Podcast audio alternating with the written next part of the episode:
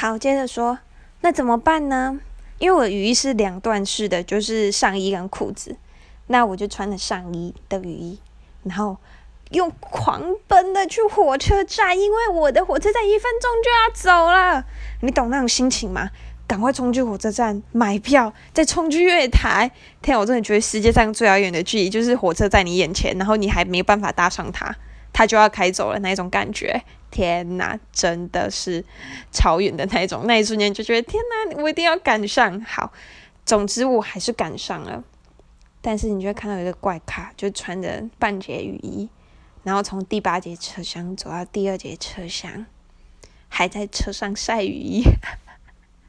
我真的觉得超丢脸，但是嗯，我还是美好的度过了我的这半天的出公差，因为我没有迷路，非常好。